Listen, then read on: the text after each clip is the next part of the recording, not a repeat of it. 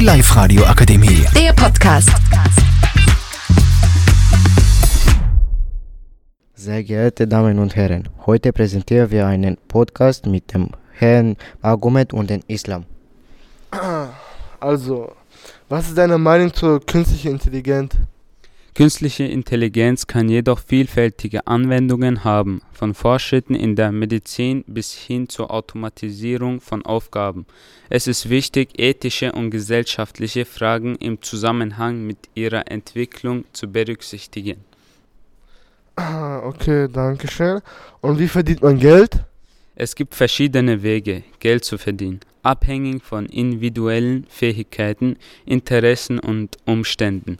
Menschen verdienen Geld durch Arbeit in einem Beruf, Selbstständigkeit, Investitionen, Unternehmertum, passive Einkommensquellen oder den Verkauf von Waren und Dienstleistungen. Welcher Weg am besten geeignet ist, hängt von den eigenen Zielen und Fähigkeiten ab. Danke für die Erklärung. Sehr gerne, kein Problem. Die Live-Radio Akademie. Der Podcast.